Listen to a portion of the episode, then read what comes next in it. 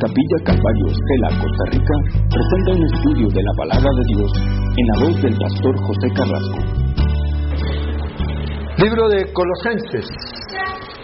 Vamos a capítulo 3, versículo 5. Vamos a empezar esta mañana. Colosenses 3, 5.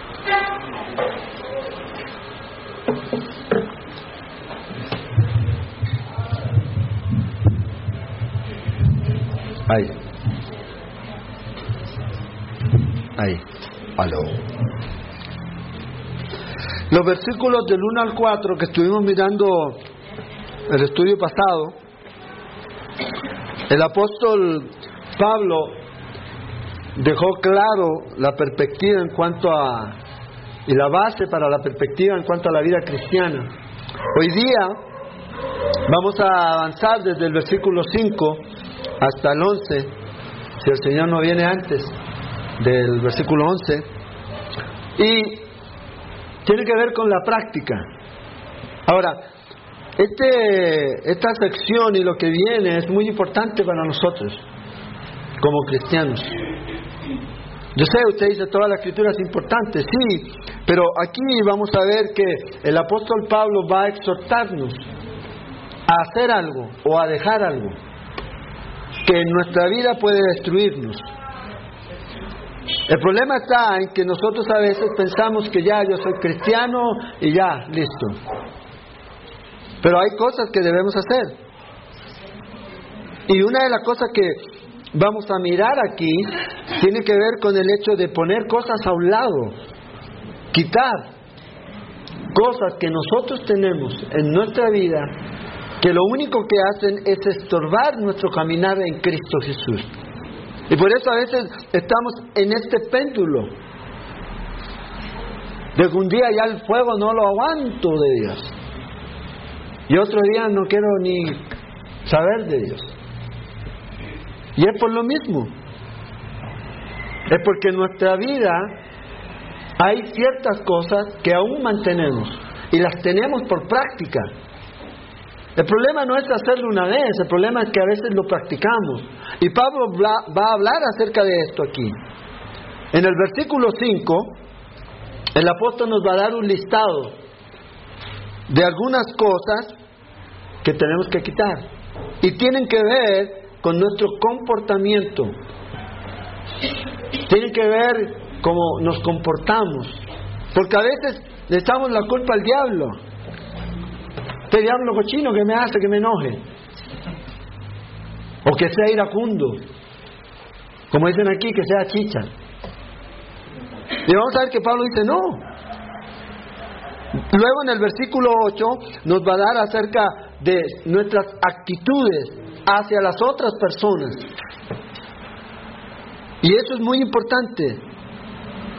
Usted y yo necesitamos examinarnos en esta mañana y preguntarnos si hay algo que debo arreglar en mi vida. Es una, una sección muy confrontacional, autoconfrontación. La vida cristiana tiene que ver con eso. Y una de las cosas que a veces nos impide llegar a una posición en la cual puedo yo reconocer que necesito cambiar ciertas cosas en mi vida es la falta de humildad. Todo esto tiene que ver con eso. Porque muchas veces nosotros pensamos, no, yo no tengo nada malo, el problema son los demás. O sea, 5 millones de personas están equivocadas. Ellos son, no yo. Ah, son los choferes. Ah, son estos. No yo. Pablo dice, usted y yo necesitamos comenzar a reaccionar y hacer morir, cortar ciertas cosas en nuestra vida que lo único que van a hacer es sencillamente destruirnos. Nos alejan de Dios, de nuestra comunión con Dios. Yo quiero que usted esta mañana se vaya confrontado por Dios y por la palabra de Dios. Con una actitud en la cual usted pueda darse cuenta de que hay ciertas prácticas en mi vida que lo único que hacen es alejarme de Dios, no acercarme a Dios. y que a lo mejor puede ser la razón del por qué yo estoy como estoy en mi vida espiritual. Porque eso es lo que importa. Porque mi vida espiritual, si está bien, lo va a reflejar en mi vida con los demás, en mi relación con mi esposa, con mis hijos, con mis hermanos, con mis eh, compañeros de trabajo, lo va a reflejar. Entonces, fíjese, comienza Pablo aquí, en el versículo 5, dice, haced morir, pues, lo terrenal en vosotros. Y luego comienza a mencionar la lista aquí, fíjese. Esta no es una lista exhaustiva, pero aquí Pablo nos va a mostrar un, un precedente de aquellas prácticas que tienen que ver con la complacencia. Fíjese, Pablo dice fornicación, impureza, pasiones desordenadas, malos deseos y avaricia, que es idolatría. Pablo dice, por tanto, mortifiquen, hagan morir, corten aquellas cosas que lo único que hacen es alejarnos de Dios. Vea, Pablo dice aquí, lo terrenal en vosotros. Haga morir aquellos deseos corporales que lo único que hacen es alejarlos de Dios. Que no los dominen. Ese es el asunto aquí. Entonces fíjese, Pablo primero quiere que usted y yo tomemos nota acerca de esto. Que hay un papel activo que yo debo tomar en esa transformación que Dios hace en mi vida, desde dentro hacia afuera, en el cual yo debo comenzar a dejar ciertas cosas aquí. Fíjese, dice aquí que usted y yo necesitamos hacer morir aquellas cosas en nuestra vida, la carne, la naturaleza vieja, que nos lleva muchas veces a hacer cosas que van en contra de Dios. Entonces Pablo dice, usted debe tratar con eso. Ponga la muerte. No Pablo, no su esposa, no su esposo, no su hija, no su hijo, sino cada uno debe hacerlo. Y yo debo mostrar el ejemplo en no consentir a mi carne. Ah, total, el Señor me entiende. Él sabe mi debilidad. No. Debemos de dejar de culpar a otros por las cosas que yo hago tomando mi decisión en hacerla. Ya no es culpa de la sociedad, de mi familia, de mire, de fulano, mengano, sultano, de nadie. Es una responsabilidad individual. Por eso Pablo dice, haga usted morir. Y le está hablando a los cristianos. No podemos aplicar esto a alguien que no es cristiano, porque no tiene el poder de hacerlo morir, porque no ha nacido de nuevo. Esto es para aquellos que han aceptado a Cristo Jesús y han nacido de nuevo. Y Pablo dice, hagan ustedes ahora aquí. Porque a veces nosotros pensamos que esto es un asunto de influencia. Ah, por influencia yo me voy a, a mejorar. No, es un asunto de decisión. Y a veces olvidamos eso. Pensamos, uy, acepté al Señor y automáticamente ahora soy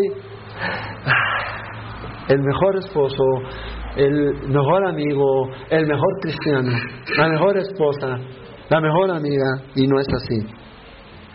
No es así.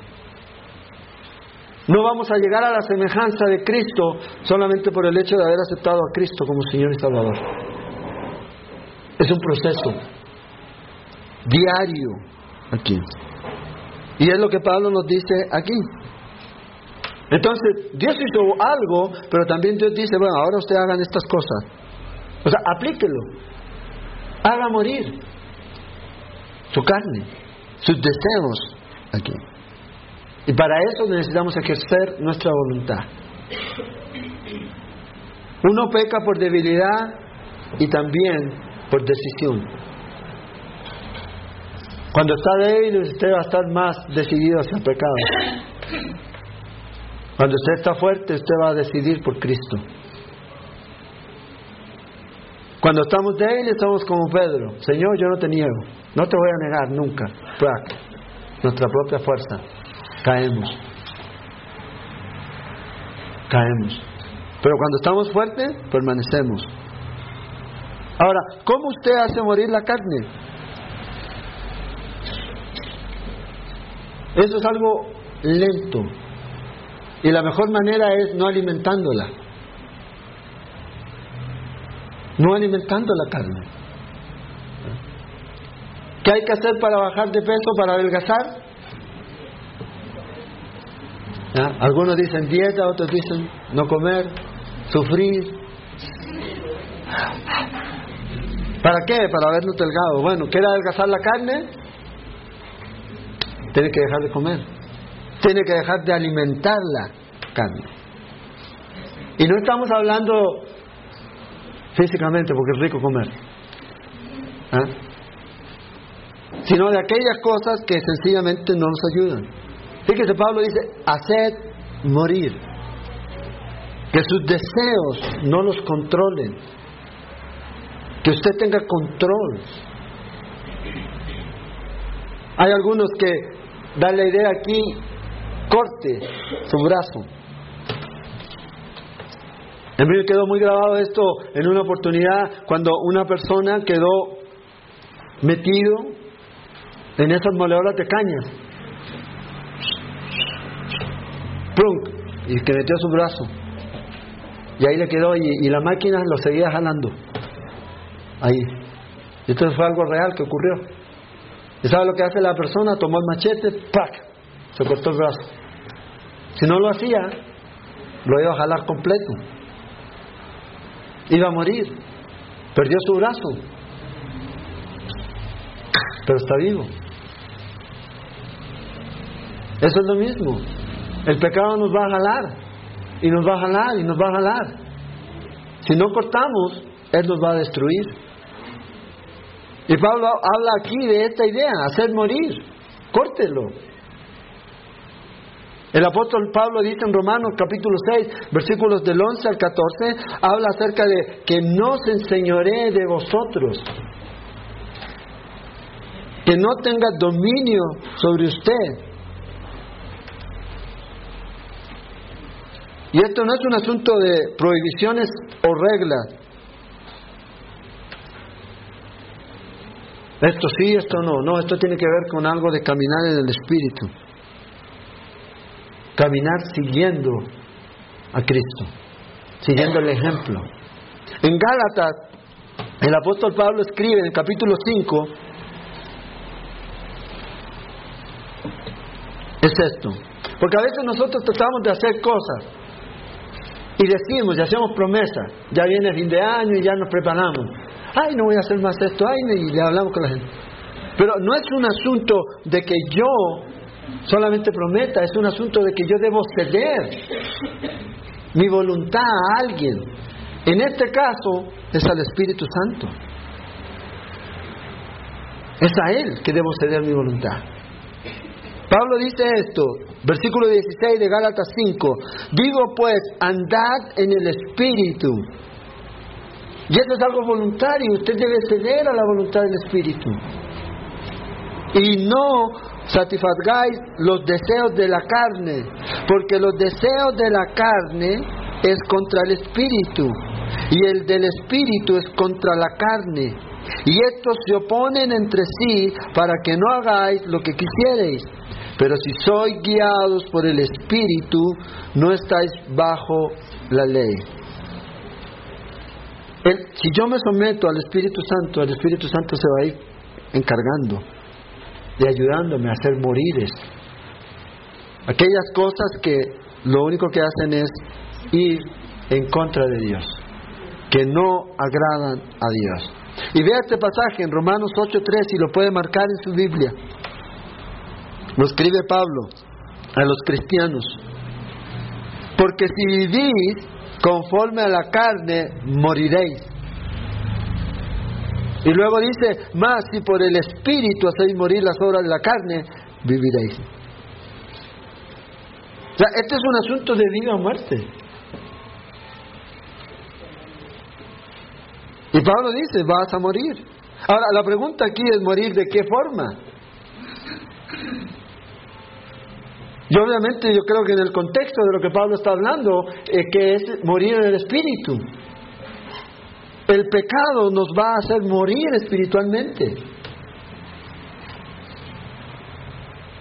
Romanos 7 habla acerca de vivir en los deseos de la carne y la lucha. Romanos 8 habla de vivir en el espíritu. De vivir en el espíritu. Y Pablo dice, si usted vive conforme a la carne, va a morir.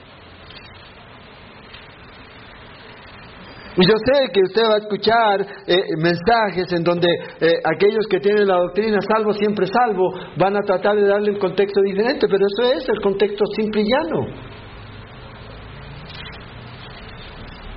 El pecado, la, vivir en la carne nos hace morir. Por eso Pablo dice, pues usted debe morir a esto. Y va aquí a, mencionar y vamos a mirar la lista que nos da aquí. Hay cosas que yo debo suprimir de mi vida. Hay cosas que yo debo cortar. Pero debo hacerlo. Debo tomar la decisión de hacerlo. Y mi carne no quiere hacerlo. Y debo alimentar el espíritu. ¿Cómo yo alimento mi espíritu? Bueno, hoy día está alimentando su espíritu. Adorando al Señor, estando en comunión, orando, leyendo la Biblia. Usted alimenta su espíritu. Y ese es lo que debemos hacer. Y vea la primera lista que da aquí. Cinco cosas menciona. Y trata con prácticas sexuales. Es lo que trata aquí el énfasis. Primero dice fornicación. La palabra que usa aquí Pablo para fornicación es la palabra pornea, en el griego. ¿Ah? Originalmente esta palabra significaba prostituta. Luego comenzó a referirse a todo acto sexual inmoral en general. De ahí nosotros tomamos la palabra hoy día en español pornografía. De esta palabra. Entonces, cualquier acto inmoral, sexual, Pablo dice, hágalo morir. No debe estar en usted. Pornografía, fuera. ¿Qué está mirando en internet? Ah, a lo mejor ahora necesita alquilar películas. Pero en internet, ¿Qué sabe usted, mamá o papá, que están viendo sus hijos por internet? ¿Cuál es el control que usted tiene sobre eso? La pornografía está ahí en internet, usted sabe. Y los mensajes, y le mandan mensajes. Te has ganado un millón de dólares. Abre aquí y verás. ¿Y quién sale ahí? Lady Gaga bailando desnuda. ¡Ah! Cosas así. Uno debe tener cuidado en esto. ¿Por qué? Porque sus hijos, y usted papá y usted mamá, también están bajo su techo. Y usted no puede permitir que contaminen su hogar. Y debemos tener cuidado en eso. Entonces, yo debo ser ejemplo. Primero, en eso. Es como decir, bueno, aquí está el computador, véalo, aquí está todo lo que yo veo. No tengo nada que ocultar. Revíselo. Eso es muy importante. Ser responsable a alguien. Si usted pasa mucho tiempo en Internet, por su trabajo, lo que sea, usted debe ser responsable a otro. ¿Sabes qué? Mira, revisa mi computadora, ahí está, no hay nada. Si usted no puede hacer eso, usted necesita examinarse. Necesita examinarse. Pornografía, fornicación, cualquier relación ilícita, inmoral. La homosexualidad es algo que Dios no acepta. Es una abominación. Es una aberración. Y un cristiano no puede practicar eso. No puede. Luego Pablo dice aquí impurezas. Y aquí habla de cualquier tipo de impureza moral. ¿Qué cosas hay en nuestra vida que uno dice, wow, ojalá nadie sepa esto? Pablo dice, hágalo, morir. Pasión. Y esto tiene la idea de algo ilegítimo en el griego y incontrolable. Porque Dios pone, pero el problema es que la carne y Satanás desvirtúan todo. Y Pablo dice, ustedes deben hacerlo morir. Malos deseos. Malos deseos. Ojalá se muera. Ojalá le vaya mal. No le deseo mal, pero ojalá se le caigan los dientes, le quede uno y ese le duela.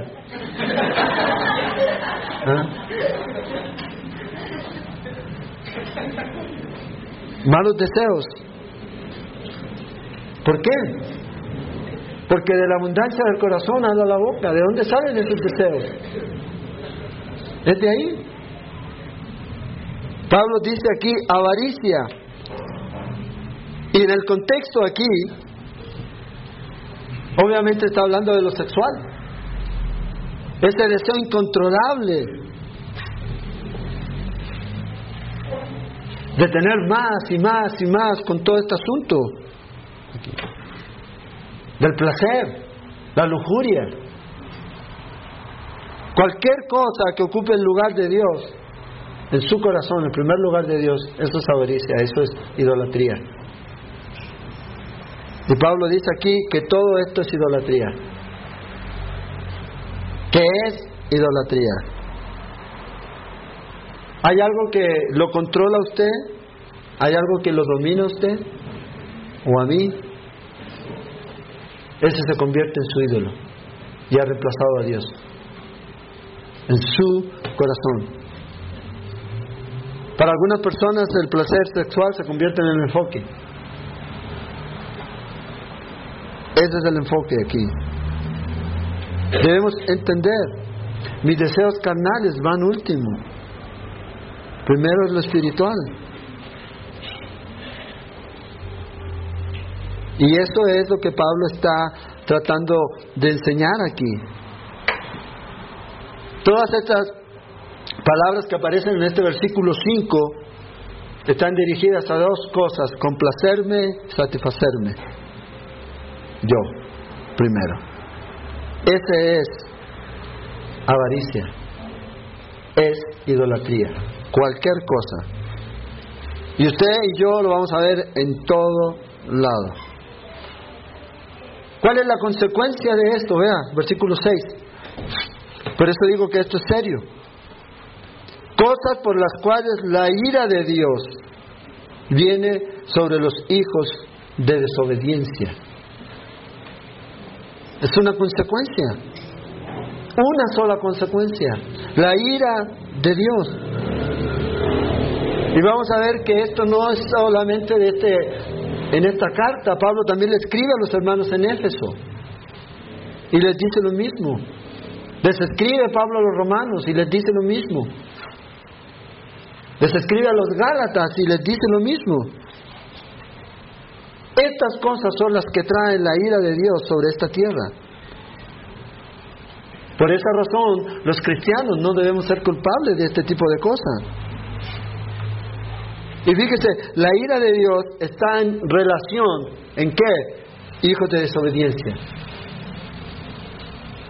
Ira de Dios, hijos de desobediencia. Esa es la relación. Vea lo que dice en Efesios, capítulo 5. Efesios 5, 5 y 6. Dice, porque sabéis esto, que ningún fornicario o inmundo o avaro, que es idólatra, tiene herencia en el reino de Cristo y de Dios. Nadie os engañe con palabras vanas porque por estas cosas viene la ira de Dios sobre los hijos de desobediencia. Y yo quiero que usted preste atención a estas palabras, que Dios le ministre a usted en este día. No busquemos una forma de decir teológicamente esto aquí, vea lo que Pablo dice simple y llanamente. Y que el Señor abra su corazón. Vea lo que dice en Gálatas 5:21. Vamos a leer del 19. Gálatas 5, del 19 al 21. Y manifiestas son las obras de la carne, que son adulterio, fornicación, inmundicia, lascivia, idolatría, hechicería, enemistades, pleitos, celos, iras, contiendas, disensiones, herejías, envidias, homicidios, borracheras, orgías y cosas semejantes a estas, acerca de las cuales os amonesto, como ya os lo he dicho antes, que los que practican tales cosas no heredarán el reino de Dios. Lo mismo. Obras de la carne, resultado, no hereda el reino de Dios si usted lo practica. Es la ira de Dios. Romanos 1, 18. Pablo dice esto, porque la ira de Dios se revela desde el cielo contra toda impiedad e injusticia de los hombres que detienen con injusticia la verdad. Luego, en el verso 32, nos da una lista paralela de estas cosas. Vea lo que dice, quienes habiendo entendido el juicio de Dios, que los que practican tales cosas son dignos de muerte, no solo las hacen, sino que también se complacen con los que las practican. Pablo nos dice, si usted sabe esto, no se deje engañar. Los hombres quieren engañarnos y decirnos que las personas pueden practicar ciertas cosas y que al final de cuentas van a ir al cielo igual. Y no es lo que la escritura enseña. Yo no puedo vivir siguiendo mi carne y pensar que voy a heredar el reino de Dios.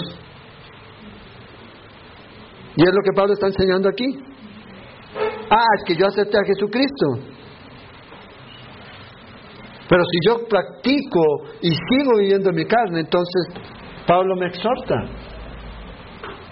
me advierte y me anima a que yo debo ver la manera en que yo estoy caminando aquí. Si yo vivo en el Espíritu y si yo he nacido de nuevo es para vivir siguiendo a Dios, a Cristo, en el Espíritu, en obediencia a Dios. Hacia allá debo ir, no al revés, aquí. Vean lo que dice Juan, en primera de Juan, en capítulo 4 al 20, ustedes lo pueden leer y pueden apuntarlo ahí. Y Juan dice, ¿amas a Dios? Yo dice, ah, sí, pero ¿cómo dice que amas a Dios si odias a tu hermano? Eres mentiroso. Eres mentiroso. Primera Juan 2.4 dice, y la verdad no está en él. Y la verdad no está en él. Entonces, esto es serio. Es importante que nosotros podamos abrir, porque hoy día usted, lo que ¿qué escucha hoy día, hoy día es de prosperidad, ya luego ya viene la campaña otra vez, salvemos al canal, y hermano, y bendición, y bendición,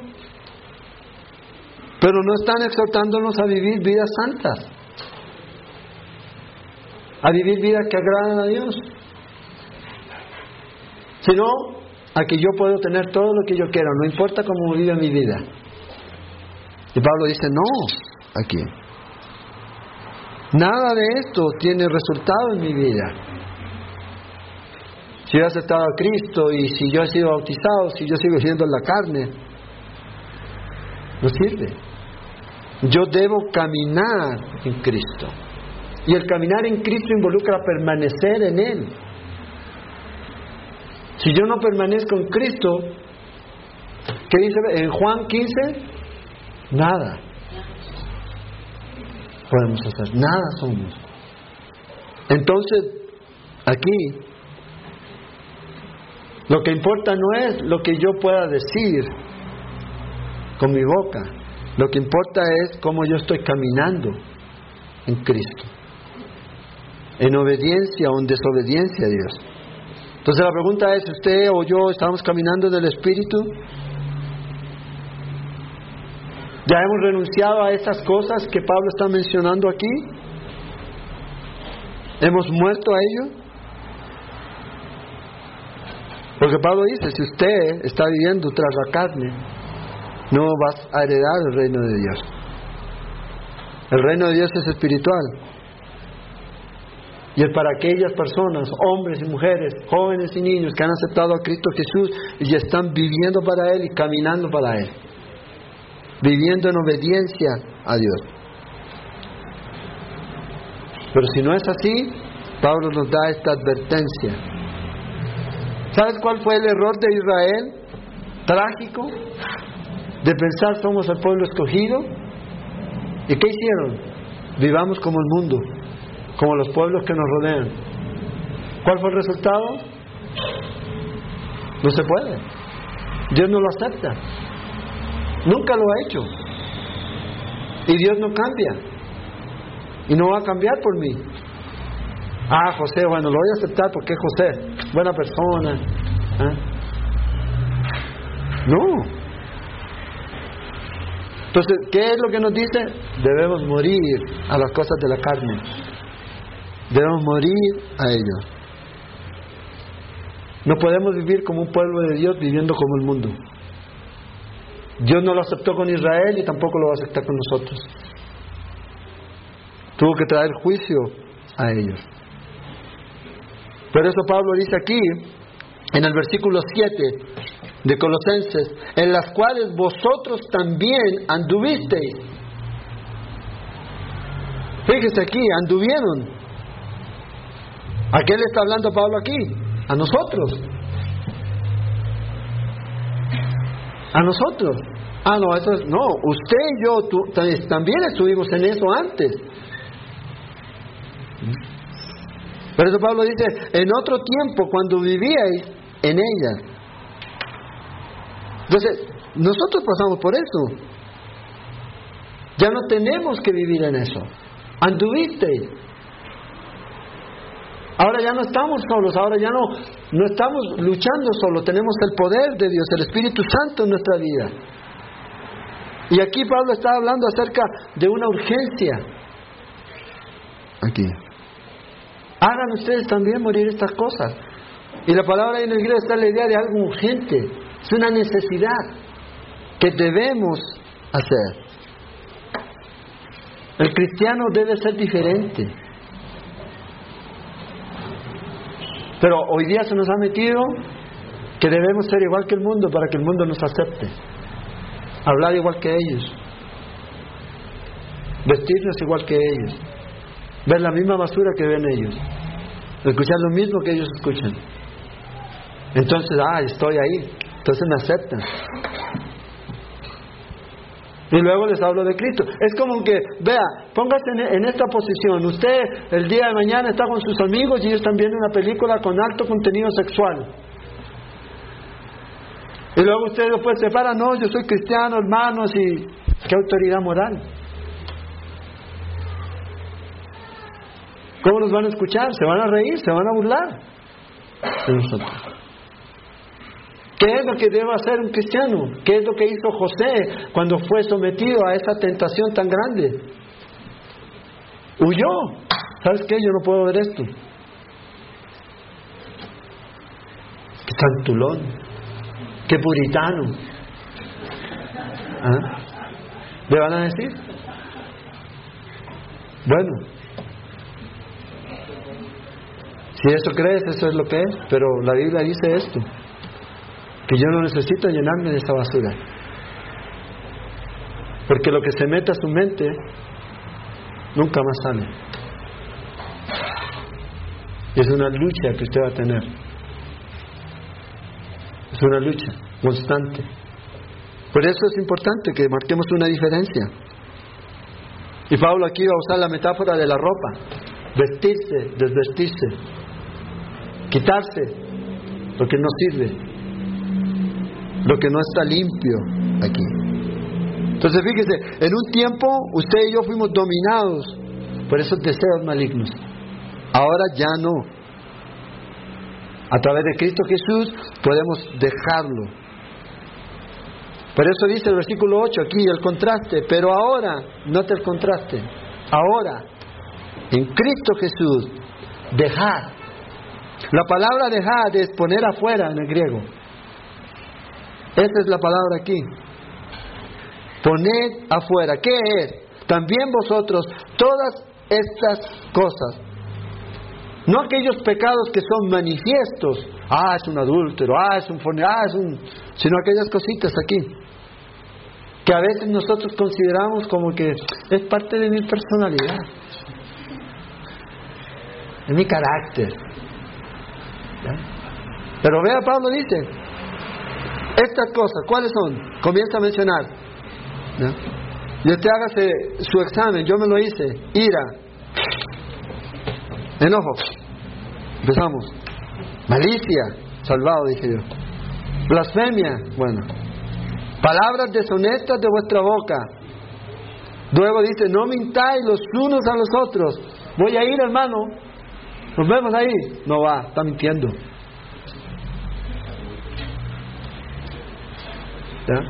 Ah, es que no pude llegar. Otra vez, está mintiendo dos veces. ¿Eh? Palabras, dice, no mintáis los unos a los otros. Habiendo despojado, ve, aquí está la metáfora, despójese, quítese. ¿Cuántos estuvieron en la autoconfrontación en la escuela de discipulado ministerio? Aquí. ¿Se acuerda que hablaron acerca de eso? De desvestirse. Si usted quiere saber más, inscríbase para el próximo cuatrimestre. Para hacer la publicidad. Del viejo hombre con sus hechos. Fíjese, todos estos pecados tienen que ver con qué aquí. ¿Cuál ve el denominador común?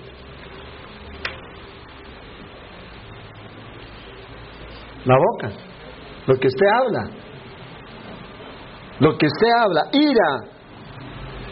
La palabra ira, timus, tiene la idea aquí de una explosión repentina de rabia. Ah, es que yo soy así. Pablo dice, no, quítelo. Es el engaño de su carne y del diablo. Es que mi familia son todos así. Quítelo. Haga morir. Ponga fuera enojo. Y el enojo es esa ira que se ha vuelto larga duración. La ira mantiene ahí. Y usted cuando comienza a sentirse mal, porque a veces es enojo, que lo perdone Dios, pero yo no lo perdono. Yo he escuchado cristianos así. Señor, perdónalo tú, pero yo no lo puedo perdonar. ¿Qué es eso? ¿Qué oración es esa? Cuando el Señor dice que debemos amar y perdonar a quienes? A todos a su amigo y a su enemigo. Y es lo que Jesús hace. ¿Cuándo nos perdonó? ¿Cuando usted era amigo de Dios o cuando usted era enemigo de Dios? Cuando éramos enemigos. Nos arrepentimos y Él nos perdonó. No esperó que, haga, que haga lo bueno y entonces no. Malicia. Habla esto de crueldad mental. Y de ahí es donde brotan los vicios. Hay mucha gente que tiene su mente desocupada. Y tenemos que llenarla de Cristo y de su palabra. Blasfemias. Insultar a Dios en cualquier forma. Insultos. Palabras deshonestas. Obscenas y vergonzosas. Es aquí. Y a veces nosotros usamos palabras que no tenemos que usar. ¿Para qué? ¿Por qué? Creo que el jueves yo les decía, si no tiene vocabulario, lea. Lea la Biblia. Ah, es que todos usan esta palabra, entonces yo la uso. La escuchado aquí es muy común. La palabra que empieza con H.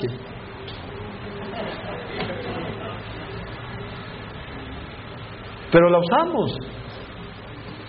Tenemos que ser diferentes. Ah, es que es parte de la cultura. No. Tenemos una nueva vida en Cristo, debemos también tener un nuevo vocabulario en Cristo. Y Él nos da eso.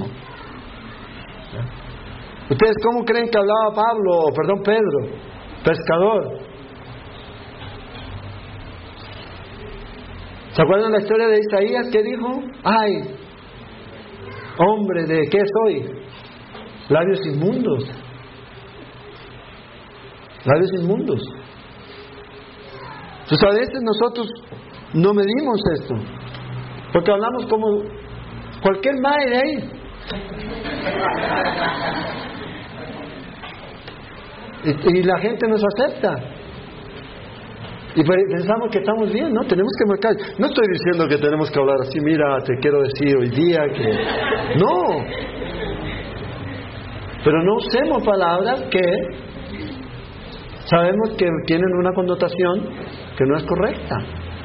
Y luego dice aquí, mentira, hablar engañosamente, distorsionadamente. No debemos usar la mentira para ninguna cosa. Para ninguna cosa.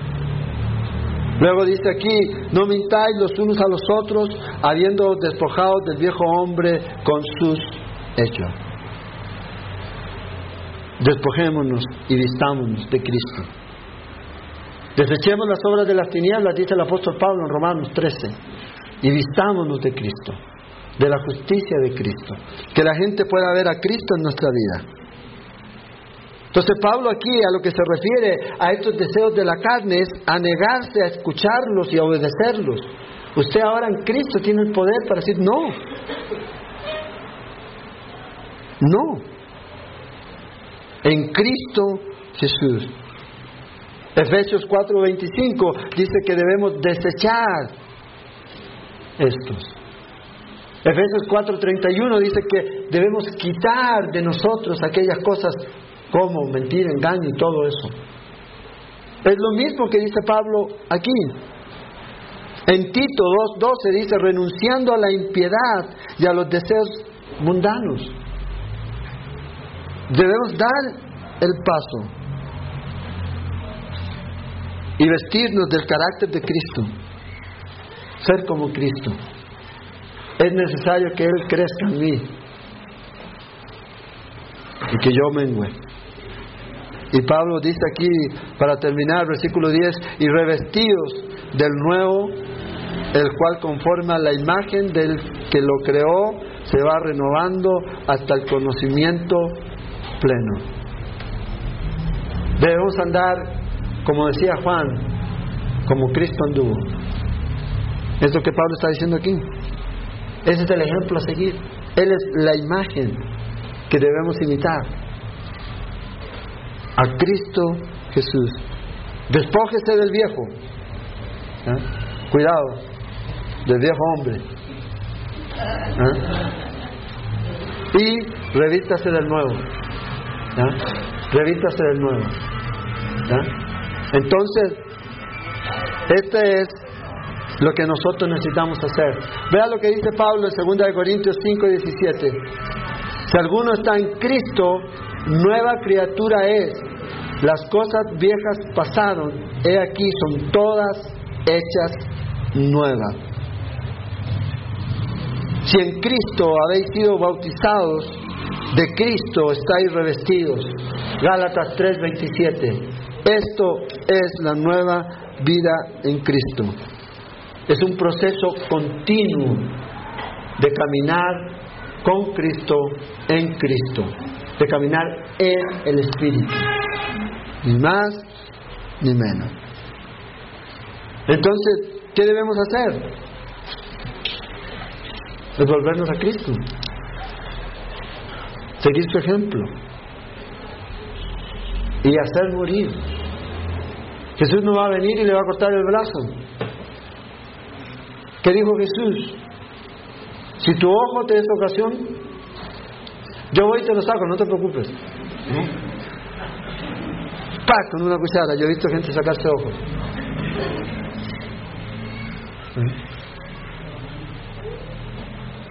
Pero no lo va a hacer, es usted. Si tu brazo, si fuera literal, ¿cuántos tuertos y mancos andaríamos? Y sin piernas. El puro tronco andaríamos. Y sin cabeza, yo creo. Jesús estaba llevándonos a lo mismo que Pablo nos está llevando, sentido de urgencia. No tomarlo a la ligera. Si Él lo toma así, también nosotros. No, ah, esto no importa, sí importa, hermano. Porque nosotros somos testigos de Cristo. Y si en mi casa se escuchan puras malas palabras, pura música basura, puro maltrato, ¿qué testimonio estoy siendo yo de Cristo?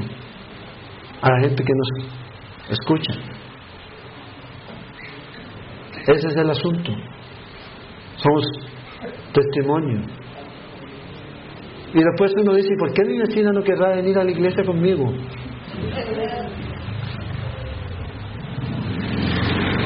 Ejemplo, hacemos morir y no estamos solos. El Espíritu Santo nos da poder, poder para hacerlo. Esperamos que este estudio de la palabra de Dios haya sido de edificación para su vida. Le invitamos a visitar nuestro sitio en internet www.ministeriocela.com donde encontrará más estudios y recursos para su edificación.